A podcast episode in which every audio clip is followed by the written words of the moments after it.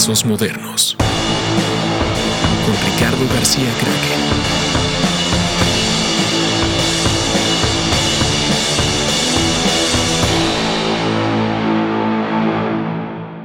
Hola, bienvenidos a Trazos Modernos. Eh, Trazos Modernos tiene un Patreon y se los quiero explicar más o menos de cómo funciona por si tienen ganas de participar. Eh, el podcast, como siempre, es gratis, está en todas las plataformas, como siempre lo subimos. Pero eh, pues hay algunos gastos de producción que queremos meter y pues obviamente eso lo podemos hacer con la, con la ayuda de ustedes para que este podcast siga existiendo como existe. Hay tres tiers eh, o tres slots, por decirlo así, eh, de cómo pueden ayudar. El primero, que es el más bajo, que es que pueden ayudar con un dólar. lo tengo como que pues es, va a haber contenido exclusivo para, para estos Patreons y pues son cositas que voy a ir subiendo en especial ahí quizá algunas fotos, quizá algunas cosas que no salgan directamente en el, en el podcast, eh, o incluso anunciarles antes quién va a estar y cosas así. En el segundo, que es uno de 5 de cinco dólares, eh, ahí lo que vamos a tener, que es una de las sorpresas nuevas que viene este año, es que vamos a tener nuevo merch. Eh, que tiene que ver tanto con los artistas y los diseñadores que van a estar viniendo, y también con diseños tal cual de trabajos modernos. Ahí se van a poder enterar de las preventas de estas cosas. Y también las, vamos a tener preventas de talleres, los talleres que anunciamos que vamos a hacer en Panteón, eh, talleres de diseño, talleres de arte y también eh, los eventos que estamos haciendo con el sótano de Rayando Libros. En el último tier, que es ya el, más caro de todos, eh, que es, una, es un tier de 10 dólares, ahí lo que van a estar recibiendo tal cual, después de seis meses de estar suscritos, pues ya son los objetos, son los artículos de merch que estemos haciendo, más todo lo demás que había dicho antes, son todos los artículos que van a estar recibiendo cada seis meses. Todavía no sé exactamente si va a ser una playera, un cartel, un parche, un caballito, un encendedor como de concierto, de afuera de concierto, pero eh, algo van a tener. Si gustan participar, eh, pues ahí está, es el Patreon, el Patreon de Tazos Modernos. Siempre subimos todas las redes sociales, que es el Twitter y el Instagram, arroba modernos trazos. Y em, este episodio también eh, tenemos, nos regalaron un mezcal de los ricos, ricos mezcales del Mezcalería La Clandestina, que nuestro querido Alejandro Magallanes nos hizo llegar. Eh, para que fluya mejor y mucho mejor la conversación. Hola, bienvenidos a otro episodio de Trabajos Modernos.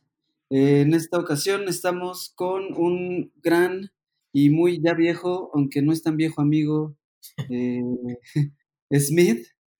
Smith, que aparte estaba pensando que si te, gustaría que supieran tu nombre real. sí, creo que, creo que todos lo saben, bueno, los que quisieran indagar, seguro por ahí está en internet mi nombre completo, entonces no, no tengo un problema. Bueno, pues eh, bienvenido, Smith, alias Pip.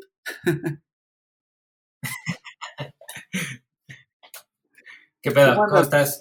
¿Cómo estás? Tranquilo. A huevo. ¿Cómo va el encierro, carnal?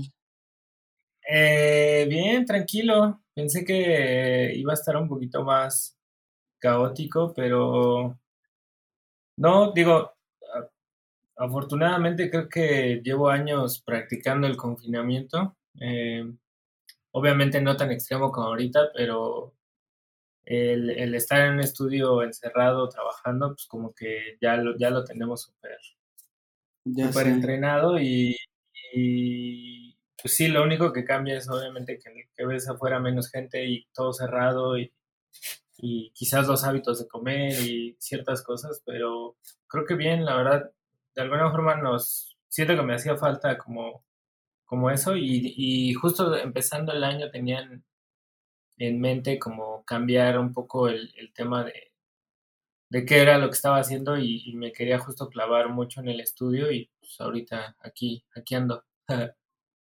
que aparte cambiaste de estudio, ¿no? Estabas en el centro. Sí, justo. O sea, afortunadamente no sé si se alinearon los astros o mi yo del futuro me dijo en un sueño, haz esto porque va a pasar esto. Pero sí, creo que desde el año pasado me cambié a, aquí a cinco minutos de mi casa. Y, y, pues afortunadamente tengo el chance de estar viniendo y, separar el, mi casa del estudio, que, siento yo que eso, o sea, le tengo mucho respeto a mi casa y, no trabajo desde ahí desde hace como cuatro años. Como Qué chido. Siempre he tratado de trabajar lo, mínimo en mi casa, lo, así lo, lo que no pueda. Eh, pero sí, o sea, siempre trabajo yo en el estudio y, mi casa es mi casa donde me voy a echar, ver una peli o estar con, con mi morra y con mi perro y ya tan tan. Huevo. Qué chido, güey, pues qué bueno. Qué bueno porque es época bien difícil, entonces tener chamba también está chido. Sí, y pues tampoco es que tenga chamba, sino más bien me estoy inventando cosas. porque obviamente eh, planes, proyectos, eh, exhibiciones que tenía, todo se postergó y se pausó. Entonces, este, lo que sí, afortunadamente tenía unas comisiones de, de, unos originales y de un par de ilustraciones, entonces las terminé y ahorita justo estoy en eso de saber pues, qué nos inventamos para, para sobrevivir mínimo. Ahorita todavía nos falta un mes, entonces ahí en eso andamos. Qué chido, güey. Oye, pues eh, normalmente lo que me gusta mucho cotorrear en este podcast, pues es como los, los, los principios, los inicios de, la banda, de mis, de mis compas, de, los invitados, eh, justo para que gente que, que, te sigue o que, o, que no te, o que no te topa, como que sepa un poco de dónde vienes, eh, qué has hecho, cómo has hecho tu carrera, este, y así, güey, entonces pues, me gustaría me gustaría saber como de principio, de principio como, ¿por qué empezaste a dibujar, güey? ¿Cuál, ¿Cuál fue, qué fue lo que te detonó de morro? Eh, empezar a entrarle este pedo de, las, de las rayas, las curvas y los colores. Pues realmente empecé a dibujar, eh, obviamente desde niño, o sea, era, era un pasatiempo, pero no, no sé, no lo veía como como me voy a dedicar a esto, ¿no? O sea, no le veía ningún interés, como, como no sé, como los niños que hacen fútbol y saben que van a ser futbolistas o quieren jugar en, equipo. Eh, yo dibujaba por dibujar y no lo veía como, como algo que me apasionara. Eh, creo que fue hasta, hasta la secundaria que, que justo empecé a tener amigos que estaban en el, en el ámbito del graffiti como que era con los que me juntaba. Entonces mi hermano empezó a pintar eh, graffiti y justo por él empecé, porque como que quería yo también sumarme a eso, ¿no? Como a esa, esa lista de amigos que él tenía, o como, no sé, estar rodeado de diferente gente, ¿no? Porque literal, nosotros vivíamos en, en esa de niños y ahí yo cursé mi primer año de secundaria y el segundo nos fuimos a Iztapalapa. Entonces, como que no, no conocía a nadie, no tenía ningún background. Eh, literal, era una nueva escuela en la tarde y, pues, no conocía a nadie. Entonces, de alguna forma, como me quería mimetizar y conocer a alguien. Y entonces ahí fue cuando empecé a, hacer graffiti, ¿no? Como, ah, bueno, entender qué era esto, cómo, lo hacían, eh, todo esto. Entonces, justo por ahí empecé, ¿no? por por tratar de hacer amigos y, hacer lazos en, mi salón y pues de todos los con los que empecé, pues ya soy el único que sigue, sigue pintando. Bueno, pintando para convivir. Claro.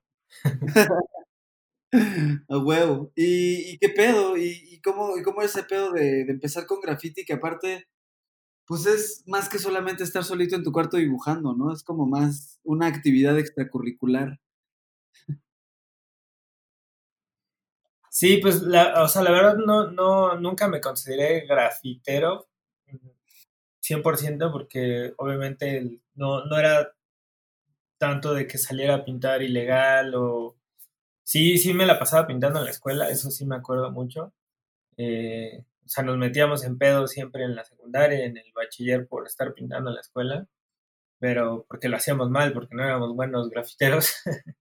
Eh, y lo que sí me gustaba mucho era eh, como que empezaba a entender eso, como que me gustaba dibujar, me gustaba usar materiales, usar eh, otras herramientas y, como de alguna forma darme cuenta que, que la herramienta como tal del graffiti no, no, no era como mi, mi pedo, sino más bien utilizar otras cosas, ¿no? Como ilustración o, pintura o algo así, y eso fue lo que un poco fue mutando el, lo, lo, que soy ahora, ¿no? Como tratar de qué más hay allá del graffiti y, me empecé a clavar con eso, ¿no? Como qué más había, qué más podía hacer.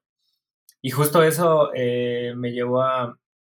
Bueno, también estaba en la brecha del, del no internet, que, que estaba chido no entendías nada, no sabías qué pedo, no tenías ninguna referencia directa y, lo poco que teníamos eran fanzines y revistas que eran súper viejas, estaban usadas o fotocopias y eso era lo que entendíamos nosotros de graffiti, ¿no? Y obviamente amigos que nos decían eh, como las bases, cómo hacerlo, que sí, que no, pero al final como no había reglas tan directas y, no, no, lo entendí de primera mano, como que yo decidí buscar mis propios eh, recursos y referencias y, y, fue cuando justo empecé a, clavarme a internet, ¿no? Que me acuerdo de las primeras eh, sitios de internet como que veía era graffiti.org y ecosystem.com, que era una página francesa.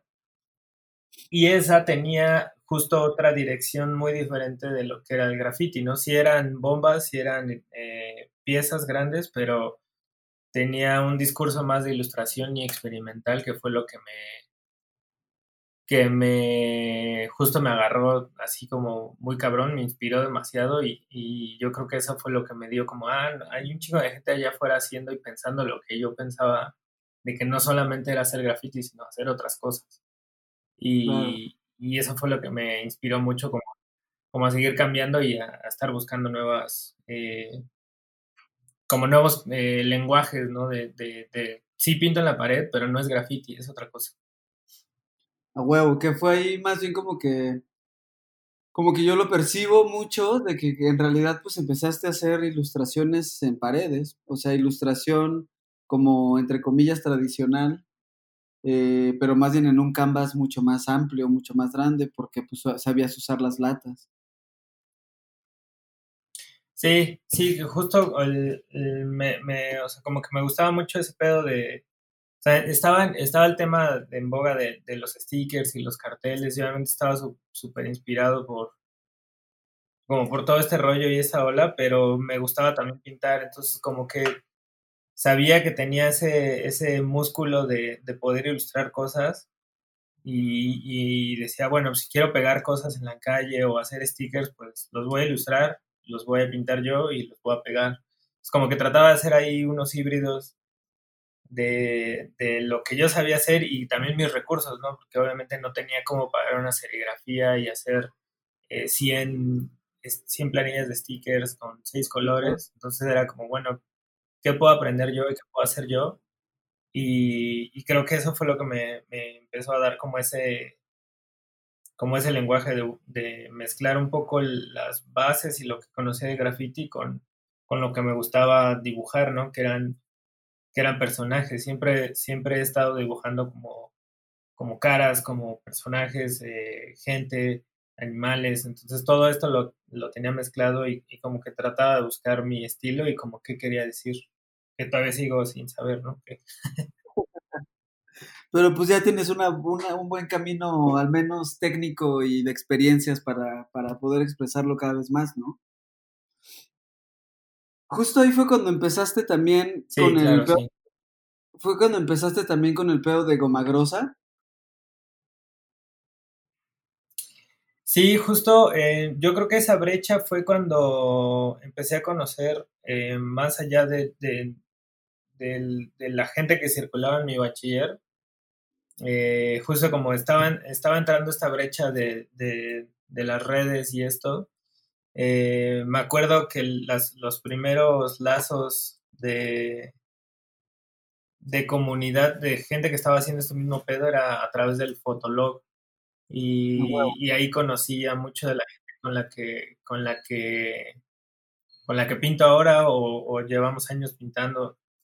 Eh, y me acuerdo que había mucho, eh, me juntaba mucho con, con, con Benítez, con News, con, eh, con Sego.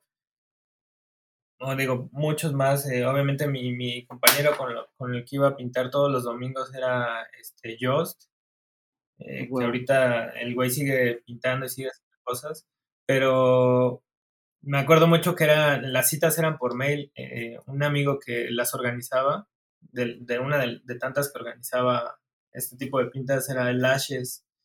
literal, él entre que iba al shop o conocía gente, les pedía su mail y un viernes o un sábado te mandaba una liga gigante, un mail gigante con un chingo de mails que no sabes quiénes eran y te decía, ah, nos vemos a las 9 o a las 10 en, el Metro Politécnico, eh, lleva pintura y nos vamos a ver a pintar. Entonces, literal, eran, eran como juntas de, de vamos a pintar los domingos con gente que no conozco y a ver qué pasa. Y ahí fue donde conocí a, a, a Benítez, a News, a toda, bueno, a toda esta gente que, te platicaba y justo no tenían otra dirección y otra, otra forma de pintar muy diferente a la que, a la que yo, yo buscaba o yo tenía de referencias en, en, mi, en mi barrio, ¿no? Entonces como que eso me motivó un chingo saber que había otra gente también y, y ahí fue cuando pues ya empecé a hacer lazos más cabrones con, con Benítez, con, con News, que eran con los que más me juntaba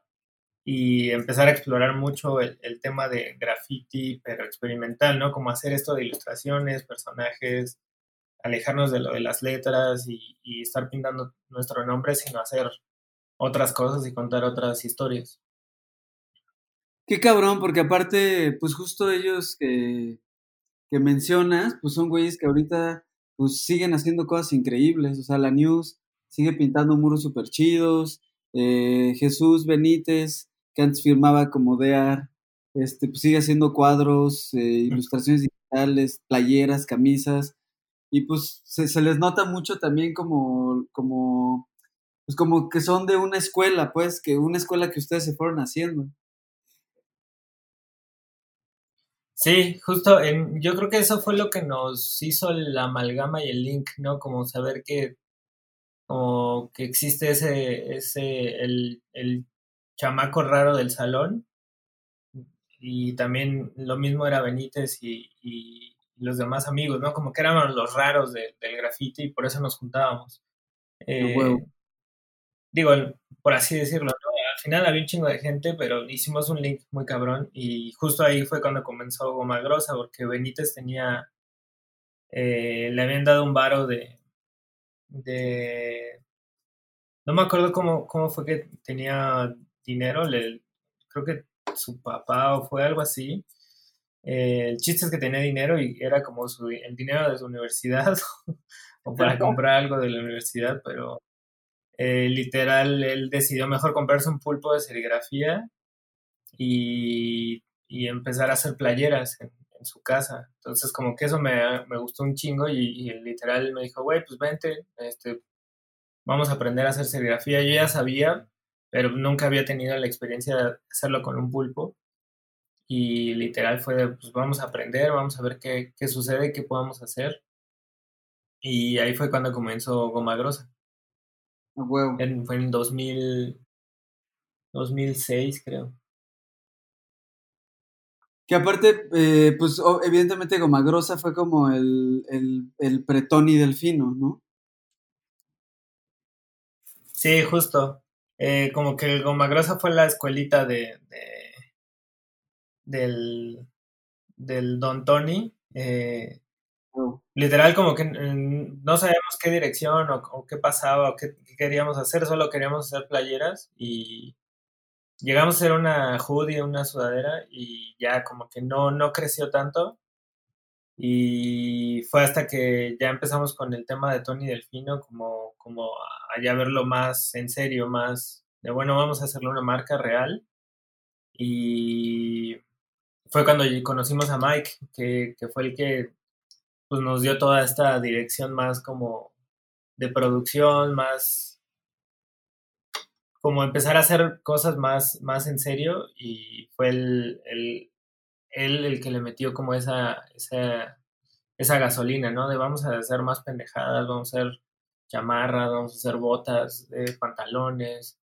Eh, entonces como que él fue el que nos metió como este chip en la cabeza de sí se pueden hacer otras cosas, no nada más playeras. Entonces creo que como que se hizo bien la amalgama ahí de la gente creativa, la gente que ilustraba, la gente que producía y, pues hasta la fecha. No huevo. Y justo me acuerdo que fue, justo en la época en la que yo te conocí. Justo cuando por empezar, o estabas empezando más bien Tony Delfino, que aparte, eh, pues fue cuando tuviste tu, tu paso por agencias de publicidad. Sí, y fue en el 2009 que creo que nos... Sí, en el 2009 fue que, que literal empecé, empecé, a trabajar ahí en, en DDB, uh. en, la primera agencia de publicidad que, que, estuvo, obviamente, pues obviamente tú sabes cómo estuvo ahí el, el pedo, que llegué sin, sin, sin usar una Wacom, sin saber usar Photoshop, ni Illustrator, ni nada y pues, sobre la marcha, ¿no? O sea, la verdad no sé por qué me quedé, pero obviamente, pues, güey, o sea, me salí de la universidad para entrar ahí y, y, eso fue lo que me enseñó. Creo que, la, o sea, si no hubiera hecho eso, no, no hubiera estado haciendo lo que estoy haciendo ahorita, o sí, pero más, más lento quizás, o no, no, mm, no sé, o sea, hubiera sido muy diferente. Pues justo, o sea, lo que preguntas de por qué tal cual te quedaste, creo que era muy evidente cuando, cuando, cuando platicamos para que entras a trabajar ahí, pues que traías un chingo de, material bien chido. Me acuerdo que me enseñabas, que me enseñaste flyers, flyers como de tocadas, que a lo mejor ni existieron, este, playeras, tus muros, como que yo veía. Y que, ah, porque aparte desde entonces también ya estabas tocando, ¿no? ¿Con Goma Grosa también tocabas o, era mi imaginación? No, eh, no, pero ya, ya tenía ahí el proyecto de, música, dos proyectos, tenía el, personal, el de Polígono y, ah, Polígono. o sea, sí, la, literal, o sea, Polígono fue como ese, ese tema de vamos a a diseñar de alguna forma o a, formalizar como todos los conocimientos que tenía así súper feos de Photoshop o Illustrator. Eh, y justo, o sea, como que las fiestas fue el pretexto, ¿no? Me empezaron a llegar fiestas, vamos a hacer fiestas, vamos a, tocar acá, vamos a tocar allá y, y, era, ¿quién se hace los flyers? Pues yo hago los flyers, ¿no? Entonces ahí ah, también empecé a hacer como más carpeta con, con, este tema, ¿no? Porque cada uno quería que fuera diferente o, se me ocurrió una cosa, se me ocurrió una idea o encontraba un filtro o decía, ah, yo puedo hacer esto con Photoshop o una foto o maquetas. Me acuerdo que hacíamos maquetas para flyers, eh, peluches. O sea, como que era, era esa escuelita así súper de, como de, me acuerdo que sí era, como sí lo veía como de, es como si estuvieras entregando un proyecto en la escuela, pero es un flyer, ¿no? Para una fiesta que va a pasar un día y nadie se va a acordar, pero a mí me gustaba mucho que quedaran como muy cabrones, ¿no? O sea, no, y no tenía una intención de hacer un portafolio, solamente quería como que sí quedara cada uno diferente. Qué chido, porque aparte después, cuando ya empezaste también a aterrizar, o más bien el proyecto que aterrizaste, que es Stendhal, que ya tienen disco, que están en Spotify, que como que han hecho un poco, lo han profesionalizado.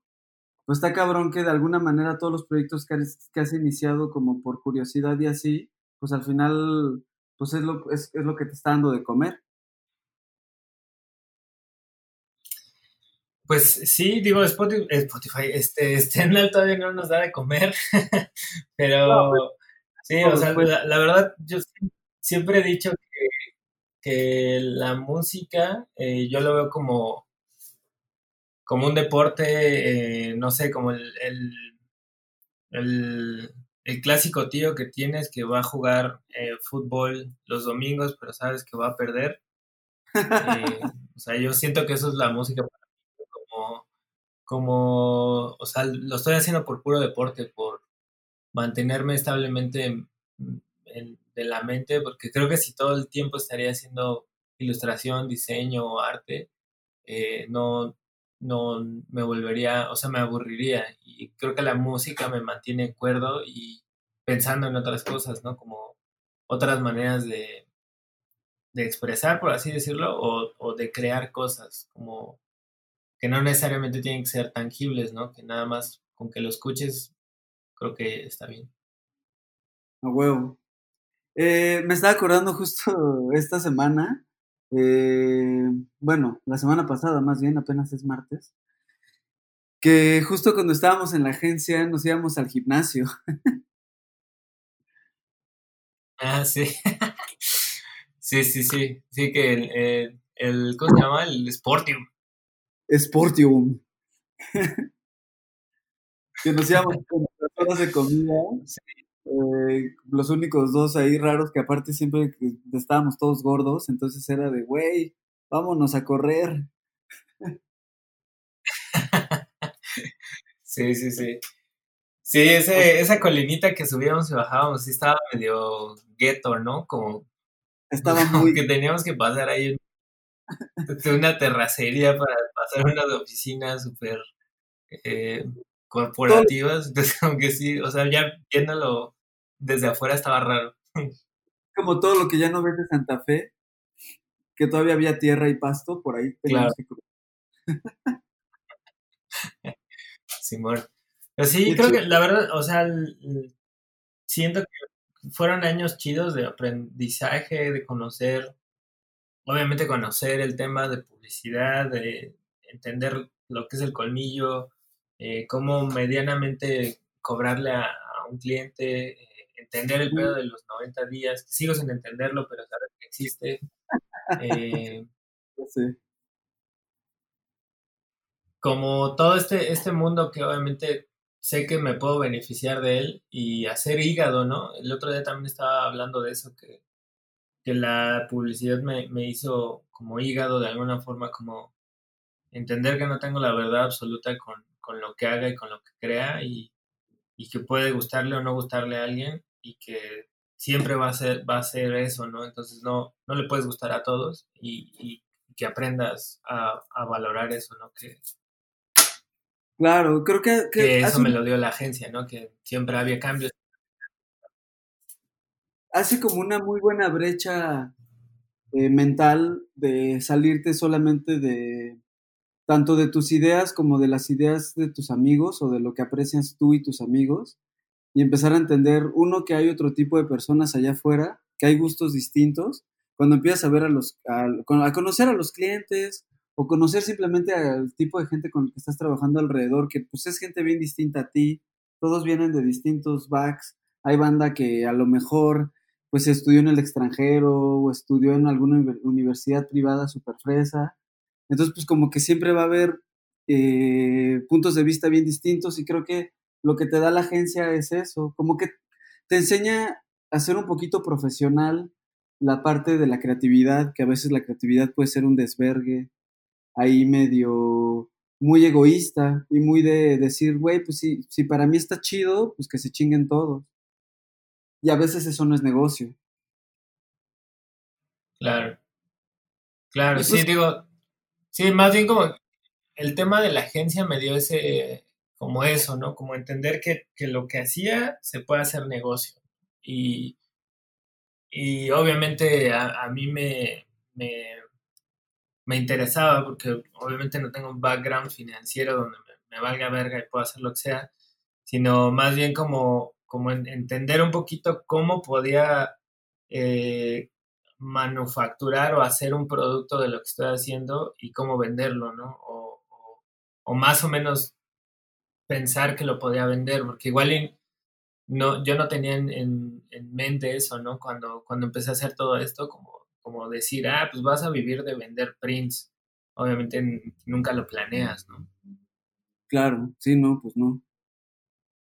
No, porque creo que a veces estamos como maleducados o hay una maleducación en general y no sé si sea, o sea, no quiero decir que, que es una maleducación mexicana porque no sé si es solamente en México, pero a veces pensarías que vivir de lo que te gusta es imposible y que más bien tienes que vivir de lo que te disgusta y que te tienes que sacrificar y que te tiene que cagar tu chamba y que tienes que hacer como que sacrificios para poder pasártela chido. Entonces como que existe eso en, un claro. bien cabrón. Sí,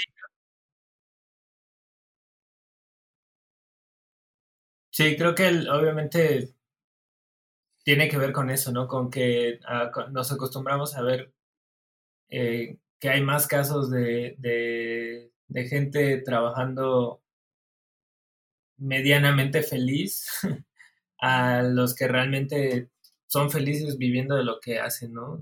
Y, sí, creo que vivimos en una burbuja de, de suerte y que podemos lograrlo y podemos hacerlo. Obviamente siento que nos, cada uno se ha ganado ese lugar para, para poder decir, güey, estoy a gusto, estoy tranquilo, pero pues sí, sí es, sí es difícil, ¿no? Como saber que, que vives de dibujos. claro, y que al final son, son, son chingas bien, bien fuertes. O sea, mucho de lo que mucho de lo que también he querido expresar en este podcast en especial, que creo que fue mucho por lo que lo empecé a hacer, fue como empezar a, a, dar a la luz un poquito, que la, la, banda vea, los morros sobre todo, que ahorita están haciendo cosas bien chidas y así, pues empiecen a ver que este camino está lleno de chingas. O sea, que una cosa es sí tu talento, otra cosa es como las cosas que vas aprendiendo, como un poco la, la, la inteligencia que vas agarrándole al negocio, pero pues la otra son las chingas, o sea, son las desveladas, el estar dibujando todo el tiempo, el estar, como dices, entre dibujos, haciendo música, eh, o sea, los muros, el tamaño de muros que tú has estado haciendo, pues son chingas físicas que no es como de, ay, güey, yo quisiera hacer un muro bien grande. Como que eso no nace de la nada, no nace del cero al cien. Y creo que tú has sido un gran ejemplo de ese pedo, eh, ¿no?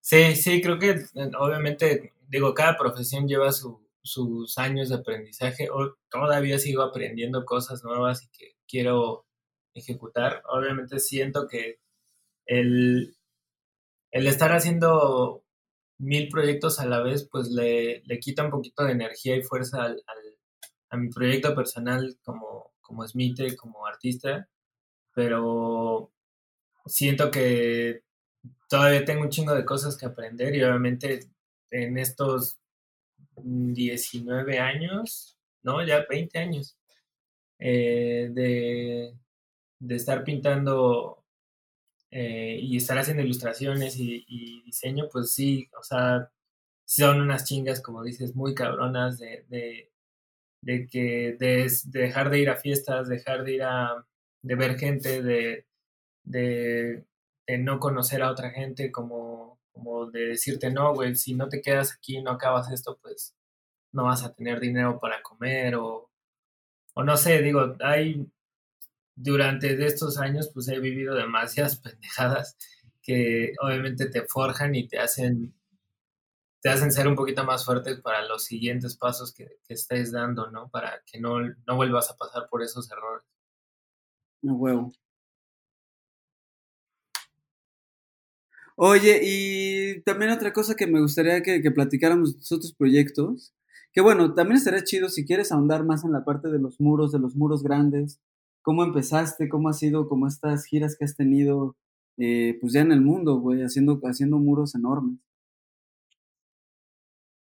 Pues el, el pedo de los muros siento que siempre ha sido muy orgánico en el tema de, o sea, el estar pintando paredes y eso, pues, o sea, eso es lo más natural para mí, ¿no? O sea, como que era mi, era mi cancha, era mi, era como mi hábitat, ¿no? El estar yendo los domingos y fondear una pared y, y pintar en cuatro o cinco horas y acabar y, ya, ¿no? Como que siento que el, el graffiti que hacía yo, pues me forjó ese, como es, ese ese músculo, ¿no? De poder decir, sí, sin pedos lo, puedo hacer, ¿no? Entonces, de repente estos muros a gran formato empezaron a llegar, empezó a ser un boom y obviamente los veías tú en, foros, en internet y decías, guau, yo también quiero hacerlo, yo también quiero conseguir un muro gigante y quiero pintar así de grande, ¿no? De repente, pues aquí en México era difícil conseguir un, un muro así, pero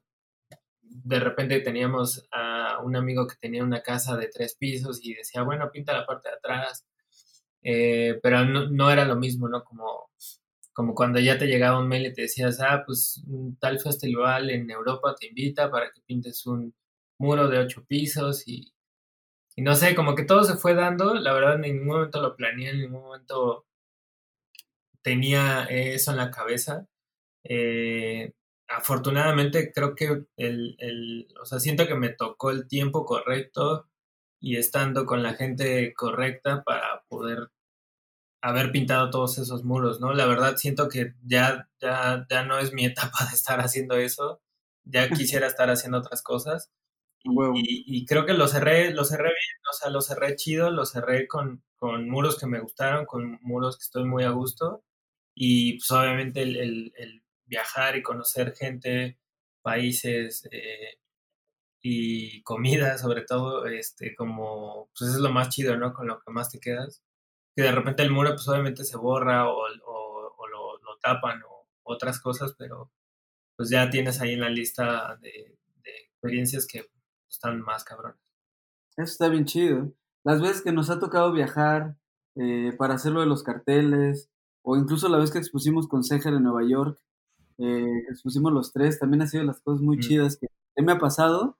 Como tú dices, más, más allá creo que por la exposición, o por hacerle a la mamada de Expuse en Nueva York, creo que fue una, un viaje muy chido, que habíamos bajado los tres.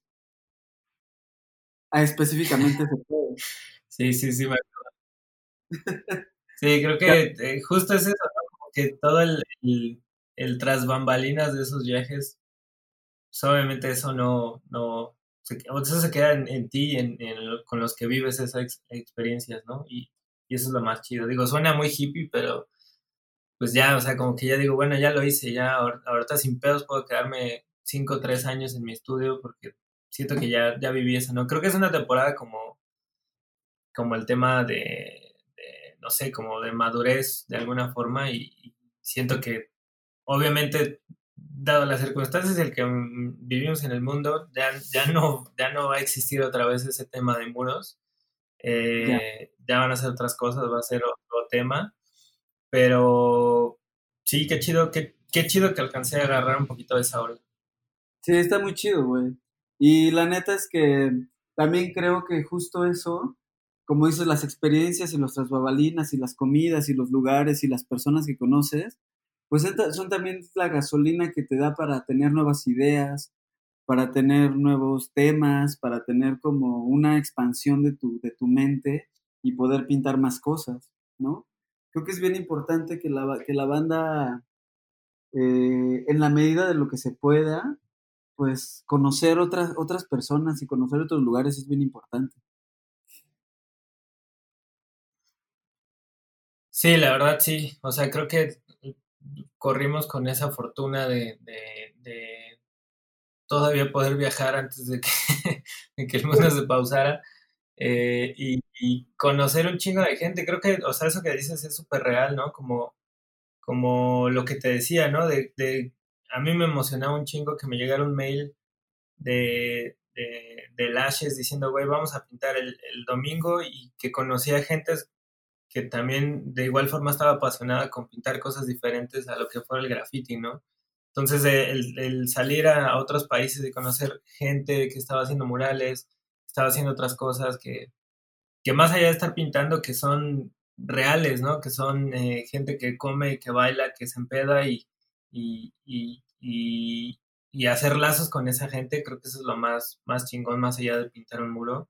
Y ahorita creo que son, son mis amigos, por así decirlo, y, sin pedos puedo estarles escribiendo y estar viendo qué están haciendo y que siento que ahorita como está el tema, pues estoy como papá siempre escribiéndoles cómo van, qué, qué, ha estado cambiando, sobre todo ahorita en España, que pues, tengo muchos amigos allá y que pues, España sí medio se, fue un poco el carajo, pero pues ahorita ya están medio, medio pasándole un poquito mejor. Y pues nada, creo que esos son los lazos que, que me quedo y, y, con los que he aprovechado también, ¿no? Obviamente me he aprovechado mucho de esos lazos eh, para estar haciendo cosas con, con Tony Delfino, con galerías, con no sé, como estar ahí intercambiando otras ideas y, eso es lo, más chingón. Qué chido, güey. Como en la parte de diseño, que al mismo tiempo que estás, ya que has estado haciendo copete, digo, que has estado haciendo Tony, hiciste copete. Eh, ¿cómo, ¿cómo, nació Copete? ¿Cómo, cómo, cómo ha ido? ¿Qué hace Copete? ¿Qué hace el Copete hoy? Eh, Copete Cohete nació por la necesidad de, de acaparar esas chambas que no quería hacer con mi nombre, con, con, con el nombre de Smith, ¿no? De repente me llegaban chambas de, de publicidad o de agencias y me decían, queremos un Smith para tal, tal, y, como que yo quería un poquito separar eh, eso, ¿no? Como que no quería que cayera eso en, en tema de publicidad. Eh, obviamente lo hacía, pero tranquilamente, ¿no? Quizás uno o dos proyectos al año con, con Smith, pero como que no me gustaba que lo, los otros no, no se hicieran, ¿no? Obviamente también por, por tema de varo, porque pues no, pues ese varo no se quedaba en, en, el estudio. Entonces, justo ahí empezó Copete Cohete, ¿no? Como, bueno, lo podemos hacer con el nombre de mi estudio y, y lo hacemos, ¿no? Originalmente el, nombre ya lo teníamos, lo había ideado con, con Benítez y pues empezó así, ¿no? Como un juego de palabras y, y, después dijimos, bueno, vamos a, vamos a hacerlo. Eh, y fue que empecé a, a, a, traer gente al, al, estudio, ¿no? Al, a lo que era 5 de mayo. Y hicimos cosas muy chingonas, hicimos, o sea, como que aprendí a trabajar con, con gente que, que, admiro, con gente que sé que hacen cosas muy cabronas y, poder dirigir como ese barco, o sea, como yo quedarme arriba un poquito como director técnico, me gustó un chingo, la, era súper, súper, súper eh, matado porque obviamente tienen la responsabilidad de, tus colegas, tus amigos y, nóminas y estar buscando chamba cada mes y de repente las rentas, entonces como que era me volví más como eh, por ese lado como, el director técnico y dejé de hacer, eh, de crear cosas, ¿no? Como que no, no jugué bien ahí mis cartas y no supe delegar demasiado eh, lo que hacía ahí como copete cohete. Pero hicimos cosas muy cabronas, como que saber que, que, podía hacer link con, con alguien. O sea, desde que empezó Copete Cohete, eh, lo, lo, hice con, con Pogo, que, o sea, el cabrón es un güey súper, súper, súper talentoso y, y haber también, este, de alguna forma, haber crecido con él en ese tema de, de cómo vamos a hablarle a los clientes, cómo vamos a generar chamba, eh, o sea, como, como habernos dado ese back to back, creo que estuvo muy chido. Y también traímos, este, no sé, teníamos otros colegas ahí en el estudio como Genaro, eh, David Rocha, eh, Juar Juar, eh, Carlos, que Carlos que ahorita está haciendo Pinchepin, entonces como que saber que cada uno ahorita está haciendo cosas y está, eh, se mantiene activo, es lo que más me gusta, ¿no? Que saber que no, no porque sea eh, separado un poquito el estudio, porque obviamente cuando nos salimos de 5 de mayo fue como un buen, un buen punto para decir, bueno, creo que voy a pausar el estudio. Yo la verdad prefiero ahorita enfocarme en mi, en mi trabajo y eso fue lo que, lo que hicimos, ¿no? Creo que Pogo se quedó con el, con el estudio, sigue haciendo un par de cosas, pero no sé si, si lo quiera seguir como, como estaba antes, ¿no? Con, con esa misma actividad. Eh, pero estuvo chido, la verdad. O sea, fueron años de aprendizaje y de, y de creer ideas, ¿no? O sea, como que eso era lo que más me gustaba de Copete, que, que hacíamos ideas muy estúpidas, muy, muy pendejas, pero las materializábamos, ¿no? Que eso era lo más chido. Como de repente trabajar en agencias, pues tú te quedas con, con ganas de hacer algo que pensabas, que decías, ah, esto estaba muy verga, ¿por qué no, no lo compró un cliente? Eh, y con Copete Cohete era al revés, ¿no? Nosotros hacíamos ideas estúpidas, pendejas, que, que obviamente las veíamos mucho valor y, y, se las vendíamos a la gente. Creo que eso fue lo más chido. Qué chingón. Y ahorita entonces más bien te estás enfocando más ya más al 100% a solo Smith. Sí, sí, justo desde que empezó el año tenía eso en la cabeza, como que me quería dar ese, ese, ese lapso como, porque todos estos años no, siempre el tema de Smith ha estado un poquito en tercer plano, ¿no? Siempre ha sido, ah, pues es que está la marca y está la banda y luego Smith, ¿no? Y, y al final como que empezaba a ver que todo lo que subsidiaba esas otras ideas, pues era mi proyecto personal, ¿no? Entonces como que decidí poner en primer plano mi proyecto personal y en segundo plano las otras cosas, ¿no? Eh, y justo decía, ¿por qué, ¿por qué no mejor enfocarme más en lo que realmente te deja y lo que, lo que te puede dar un poquito más de, de, estabilidad? Porque obviamente también el tema de, de, abrir un estudio con, con gente, pues fueron, fueron, fueron años de inversión, de meterle varo y, y como que me, agobiaba demasiado, ¿no? Pensar en, cierta cantidad de dinero mensualmente para estar activos y como que dije, no, bueno, vamos, vamos, vamos a cambiar un poquito el tema y mejor hagamos un poquito al revés las cosas y creo que hasta ahorita ha estado chido, la verdad me siento más relajado, más tranquilo. Eh, eh, lo que sí extraño muy cabrón es seguir haciendo esas ideas pendejas. creo que eso es lo que más extraño de, del estudio como como llevar a cabo ideas estúpidas y absurdas y, materializarlas, pero yo creo que con, con el tiempo se van a, hacer otra vez. Pues sí, a mí un poco también medio me ha pasado lo mismo con, con Buró Negro, que hoy Buró Negro ya volví a ser yo solo. Y la neta es que también hay muchas cosas chidas en eso, porque pues salen proyectos comerciales, pero salen proyectos personales, pero también lo que está chido es cómo está evolucionando, que creo que muchos despachos, estudios y hasta creo que las agencias van a evolucionar en que más bien, pues va a ser como una central de freelancers, güey, de que si cae un proyecto por ahí chido para hacer, como dices, pendejadas, las puedas hacer, pero quizás sin estar con esta preocupación de rentar un espacio físico y de pagarle a las personas al mes. El chiste es que sigan existiendo las ideas y que te puedas ir con banda chida. Claro, sí. Sí, como que mm, la verdad, obviamente, cuando iniciamos el estudio lo iniciamos con las patas, o sea, no teníamos ni un plan administrativo, ni, un plan de negocios, ni nada. Entonces, lo que nos daba gasolina pues era la pasión y las ganas de hacer cosas, pero obviamente descuidamos demasiado el tema estructural de un negocio y yo creo que por eso se obsoletó un poquito el, el estudio, pero, pero sí, yo creo que seguimos teniendo ideas, seguimos este, haciendo cosas y intercambiando pendejadas. De hecho, ahorita estaba escribiendo con Pogo por, por pendejadas que ahí estamos eh, pensando. Pero sí, o sea, totalmente como que decidí más bien darme un tiempo para mí, como, como para saber qué estaba haciendo yo y como qué quería hacer y a dónde quiero llegar. Que también tenía eso en la cabeza, ¿no? Como que todos estos años lo he estado haciendo sin ningún plan. Y, y como que dije, bueno, si planeo un poco las cosas, yo creo que podría estar un poquito más tranquilo. A huevo. Pues ese es todo el tiempo que tenemos, mi gordo. Muchas gracias. Huevo, chingón. Creo que por ahí hay unos temas más. chido, qué chido que estés armando. Este qué chido, ¿qué? Ya de esa parte no te escuché muy bien.